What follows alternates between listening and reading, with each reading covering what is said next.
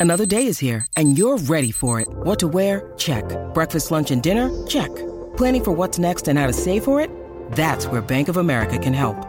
For your financial to dos, Bank of America has experts ready to help get you closer to your goals. Get started at one of our local financial centers or 24-7 in our mobile banking app. Find a location near you at bankofamerica.com slash talk to us.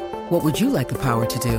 Mobile banking requires downloading the app and is only available for select devices. Message and data rates may apply. Bank of America and a member FDIC.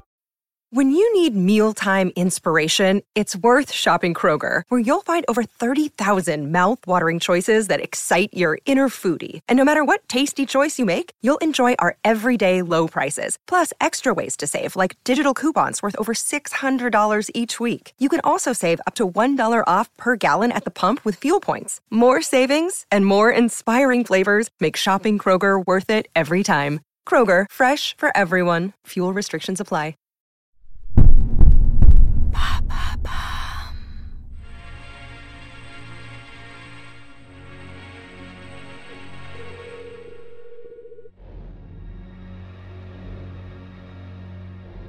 Sans aucune expérience en alpinisme, il a gravi la plus haute montagne du monde par amour pour sa mère et pour casser les préjugés sur sa cité.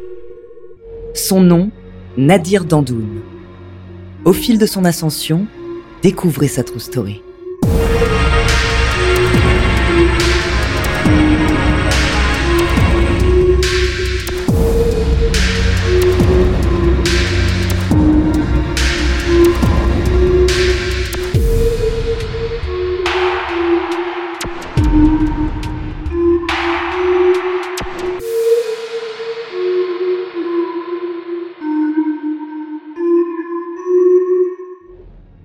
Bonjour, ici Andrea Brusque, bienvenue dans True Story. Aujourd'hui, je vais vous parler d'un homme qui a fait preuve d'une détermination à couper le souffle et qui s'est érigé comme un modèle pour tous. Nadir Dandoun est né le 7 octobre 1972 à Saint-Denis. Ses parents sont des immigrés algériens ne sachant ni lire ni écrire et qui sont venus en France pour pouvoir offrir un avenir meilleur à leurs huit enfants. Nadir a grandi dans la cité Maurice Thorez, c'est un jeune athlétique qui a fait du sport toute sa vie, dont 15 ans d'athlétisme. Après sa formation, Nadir est devenu journaliste indépendant. Il a travaillé au Parisien et pour France 3.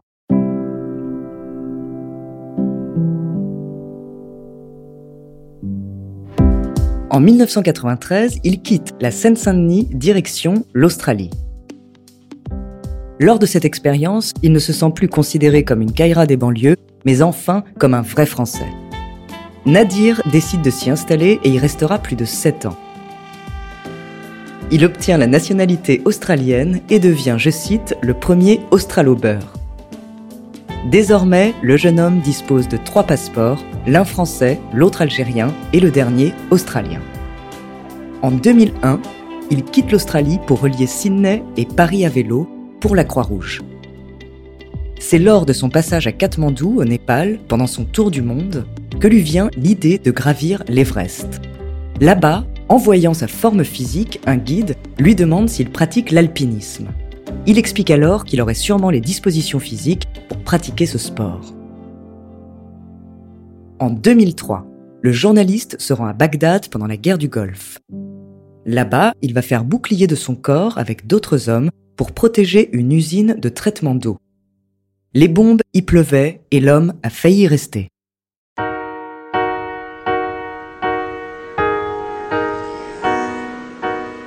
C'est en 2008 que Nadir décide de passer à l'acte. Il se fait passer pour un alpiniste expérimenté et part gravir l'Everest pour l'amour de sa mère, grâce à qui il trouve sa détermination. Il explique à des adolescents de garantie jeune je reste persuadé que la maman, elle est centrale, elle est essentielle euh, dans le parcours d'un enfant, et pas que dans les quartiers, hein, donc je pense que c'est très universel. Donc voilà, moi c'est un peu ce qui m'habite à chaque fois que je fais des euh, choses en me disant est-ce que mes parents seraient fiers de moi? Donc c'est ça, c'est ça ma force, en vrai. Il veut être le premier gars des cités à respirer l'air sur le toit du monde. Nadir veut rendre fière sa cité en prouvant au monde qu'on peut être fils d'immigrés, vivre dans un HLM et accomplir des exploits. Bah, moi, c'était simple. hein. Je suis issu de la Seine-Saint-Denis. Et moi, on m'imagine peut-être euh, au mieux, soit en footballeur, soit en rappeur, mais sûrement pas En montagne. Voilà. ouais. Donc voilà, c'était un peu euh, pour aller là où les gens m'attendent pas. Nadir ne dit à personne qu'il part à la conquête de l'Everest. Il raconte à ses parents qu'il part faire un trek de quelques semaines au Népal. Pour financer son voyage, il fait appel à ses amis qui ne savent pas où il a prévu d'aller et à la CFCI, la seule compagnie financière qui est la seule à croire à son projet. Les autres se moquent de son projet en lequel il ne croit pas du tout. Un jour, avant son départ, il court au vieux campeur à la recherche de l'équipement nécessaire. Le vendeur lui parle de technique et Nadir n'y comprend rien, ce qui rend la situation très drôle. En tout, Nadir a déboursé près de 20 000 euros pour s'équiper. J'ai mis toutes mes économies dessus. Et c'est aussi peut-être euh, le fait que j'ai mis toutes mes économies qui m'a donné encore plus envie de réussir. Je pense que ça a été aussi une motivation de me dire que j'avais pas le droit à l'erreur. C'était cette année ou jamais.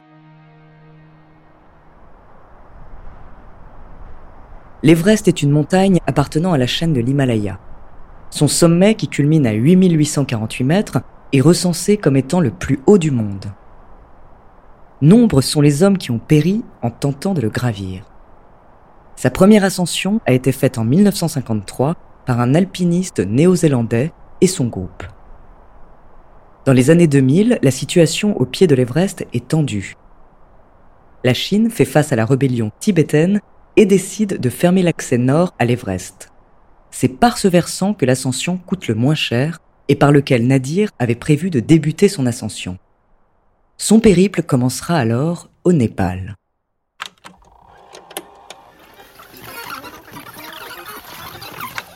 « 2008. Nadir communique avec un guide qui organise des expéditions sur l'Everest. Il ment et raconte qu'il a déjà gravi des sommets comme le Mont Blanc et le Kilimandjaro, ce qui lui permet de rejoindre l'expédition. L'homme prend le RER, puis l'avion direction Katmandou pour y rejoindre Bikash. L'expédition à laquelle Nadir prend part est dirigée par le guide Cliff. L'homme a la soixantaine et semble assez froid. Leurs premiers contacts ne sont guère chaleureux. Nadir fait ses derniers achats grand froid et l'expédition peut enfin commencer. Depuis son arrivée sur le sol népalais, il est animé d'une peur constante. Il appréhende son ascension et espère être à la hauteur. Ce qui m'a permis d'y arriver, c'est que il y avait une inconscience. Je savais pas où j'allais. J'avais rien lu dessus, j'avais rien regardé. Je savais même pas ce que c'était l'Everest. Je savais que c'était le plus haut sommet du monde.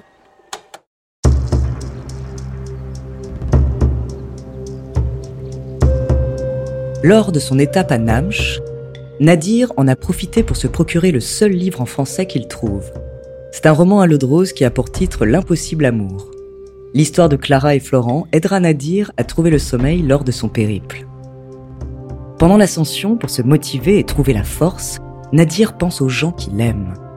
Sa mère est sa plus grande source de détermination. Il l'imagine marchant à côté de lui et le soutenant. Nadir respecte beaucoup le parcours de sa mère et est tout à fait conscient qu'elle a consacré sa vie au bonheur de ses enfants. L'homme ne veut surtout pas montrer son inexpérience aux autres membres de l'expédition. Il est conscient que ses compagnons de route croient peu en lui et en ses capacités à avancer. Cette situation et cette mise à l'écart lui rappellent ce qu'il vit quotidiennement en France. Il se bat contre lui-même pour montrer qu'il a le niveau et qu'il est capable de suivre les marcheurs expérimentés.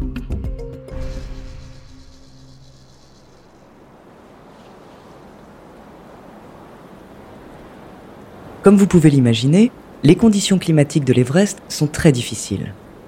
À 5300 mètres du camp de base, l'étape la plus facile de l'ascension est passée. Les températures peuvent atteindre 20 degrés le jour et peuvent descendre jusqu'à moins 30 degrés la nuit. D'ailleurs, la nuit, le cerveau fonctionne à plein régime. Le bruit des avalanches se mêle au silence constant.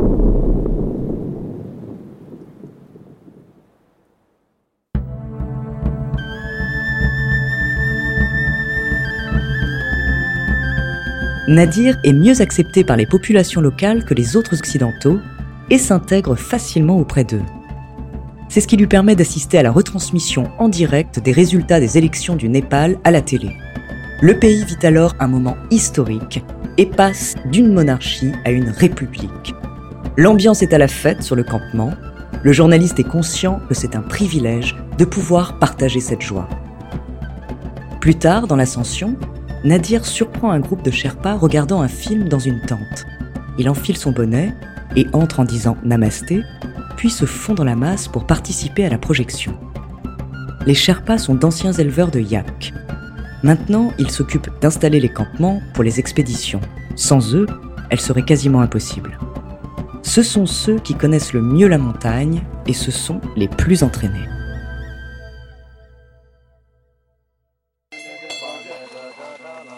Au camp de base, une cérémonie de prière bouddhiste a lieu avant chaque ascension pour demander la bienveillance des dieux. Lors de la puja, un hommage est également rendu aux victimes de l'Everest. Chacun y reçoit une bénédiction individuelle. Nadir, sceptique face à ce genre de croyances, se met à l'écart pour y échapper. Il y retourne finalement pour recevoir sa bénédiction.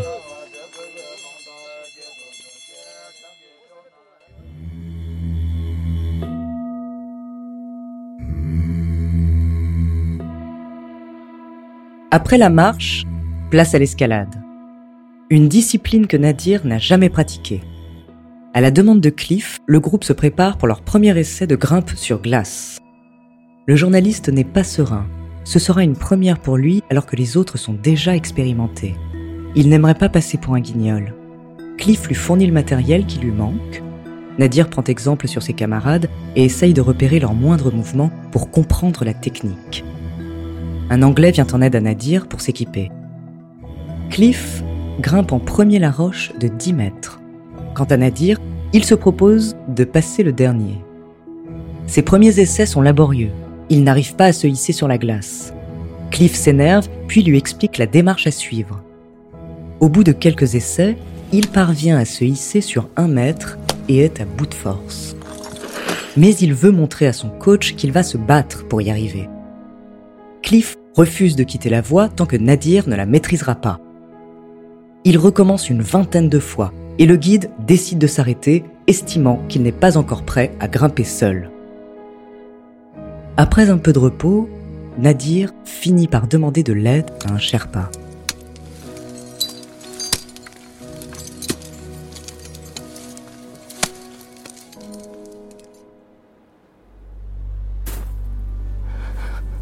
Le groupe croise beaucoup de gens qui font demi-tour dans un sale état. Lors d'une interview sur BFM TV, il nous parle de sa réaction face à ces personnes. J'ai pas trop fait gaffe à ça. Je me suis dit que si je veux réussir à l'Everest, c'est d'abord une bataille contre moi-même. Donc euh, je faisais pas gaffe aux autres. Mais même dans ma vie de tous les jours, j'essaie de pas trop faire gaffe euh, à aussi ce que les autres font. Parce que si tu fais gaffe à ce que les autres font, tu fais rien du tout. Un jour, Nadir pense à abandonner et prépare sa valise pour rentrer chez lui. Il doute de ses capacités et se sent déjà à bout de force. Mais c'est une conversation entre ses compagnons de route qui va le remotiver.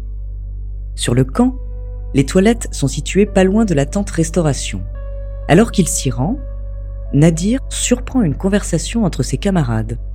Ceux-ci passent tout le monde en revue et ne donnent pas cher de la peau du franco-algérien. L'un d'eux le traite de baltringue et ils sont persuadés qu'il abandonnera face à la première difficulté. L'orgueil de Nadir en prend un coup et il n'est plus question pour lui d'abandonner. L'expédition menée par Cliff s'apprête enfin à appréhender l'Icefall, soi-disant la partie la plus complexe. C'est une cascade de glace s'élevant à plus de 700 mètres, avec des crevasses parfois profondes de 200 mètres. Nadir s'élance avec peine sur l'Icefall. Il réussit à passer les échelles installées par les Sherpas au-dessus des crevasses, sous les regards moqueurs des autres. Quelques jours plus tard, l'expédition menée par Cliff se retrouve stoppée au camp de base. Un scandale a éclaté au sommet de l'Everest.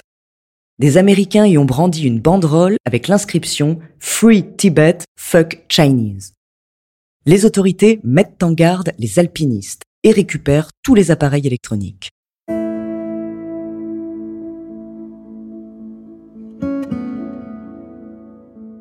Depuis son départ de Katmandou, Nadir n'a pas pu donner ni prendre de nouvelles de sa famille.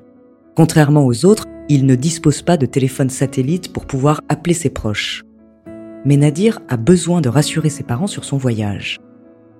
L'homme dérobe un téléphone satellite à un couple le temps d'un appel. Quand le couple vient pour passer un appel, Nadir se retrouve coincé. Honteux, il tend le téléphone à l'homme. Le lendemain, Nadir profite du déjeuner pour retourner s'excuser auprès du couple. L'homme se montre très compréhensif et dit qu'il comprend très bien son geste. Sa compagne dit également à Nadir qu'il pourra utiliser le téléphone quand bon lui semble.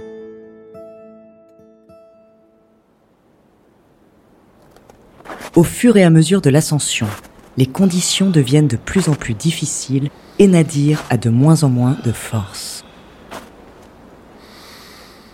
Le peu d'oxygène lié à l'altitude transforme chaque pas en un effort physique surhumain.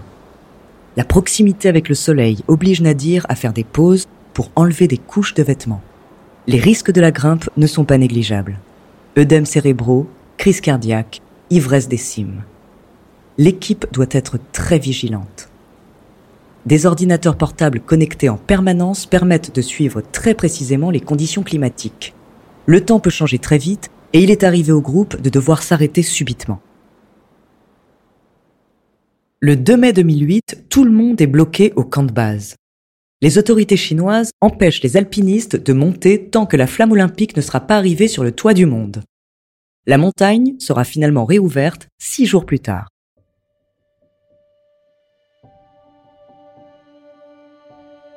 Pour atteindre le camp 3, Cliff donne comme consigne à Nadir d'attendre un Sherpa qui l'aidera à progresser. Une volonté sûrement motivée par la piètre prestation de Nadir lors du premier test. La relation entre les deux hommes n'est pas évidente. Le Sherpa suit Nadir comme son ombre et ne cesse de lui dire d'avancer plus vite, ce qui a le don de l'agacer. Une fois arrivé au camp de base, Nadir est félicité par le groupe qui est très impressionné par sa performance. L'homme a l'impression de faire enfin partie de la famille. La dernière étape jusqu'au camp 4 est la plus difficile. Nadir décide de ne plus rigoler et de respecter à la lettre les différents paliers de grimpe. Juste avant le départ, il a le sourire, contrairement à ses compagnons qui, eux, arborent un air grave. Au moment de partir, plein de confiance, il passe les premières échelles rapidement et sans grande difficulté. Mais alors que le beau temps devait durer six jours, Cliff apprend que les conditions se gâteront dans trois jours le groupe qui devait profiter d'encore quelques jours de repos est obligé de partir dans l'urgence pour atteindre le toit du monde en moins de trois jours.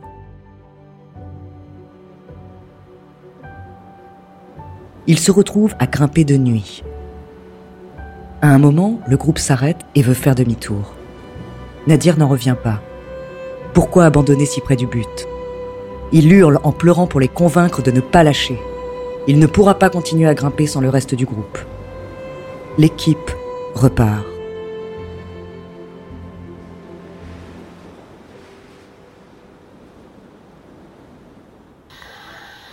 À 7300 mètres, les grimpeurs sont obligés de s'équiper de bouteilles d'oxygène. Les risques d'œdèmes cérébraux et pulmonaires sont multipliés. L'étape est réputée comme étant la plus complexe tant physiquement que techniquement.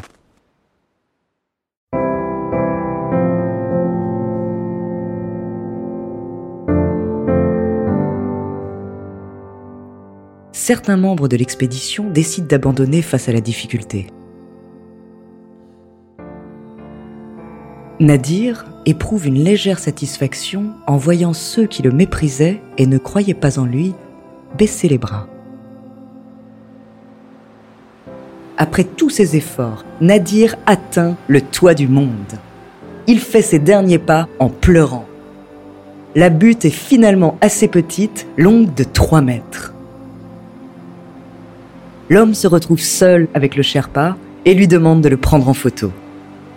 Nadir sort de son sac le bout de carton en forme de cœur où il est écrit 93.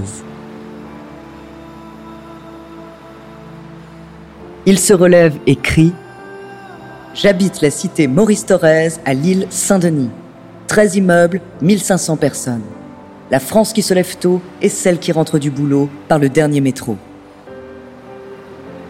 Il reste au sommet moins d'une quinzaine de minutes.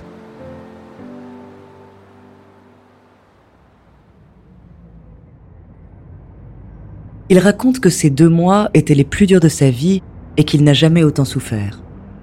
Nadir mettra deux semaines à se remettre de ses blessures. La peau de son visage, brûlée par le soleil, est en lambeaux. Quand il rentre, personne ne le croit. Pendant trois mois, il se sent comme sur un nuage.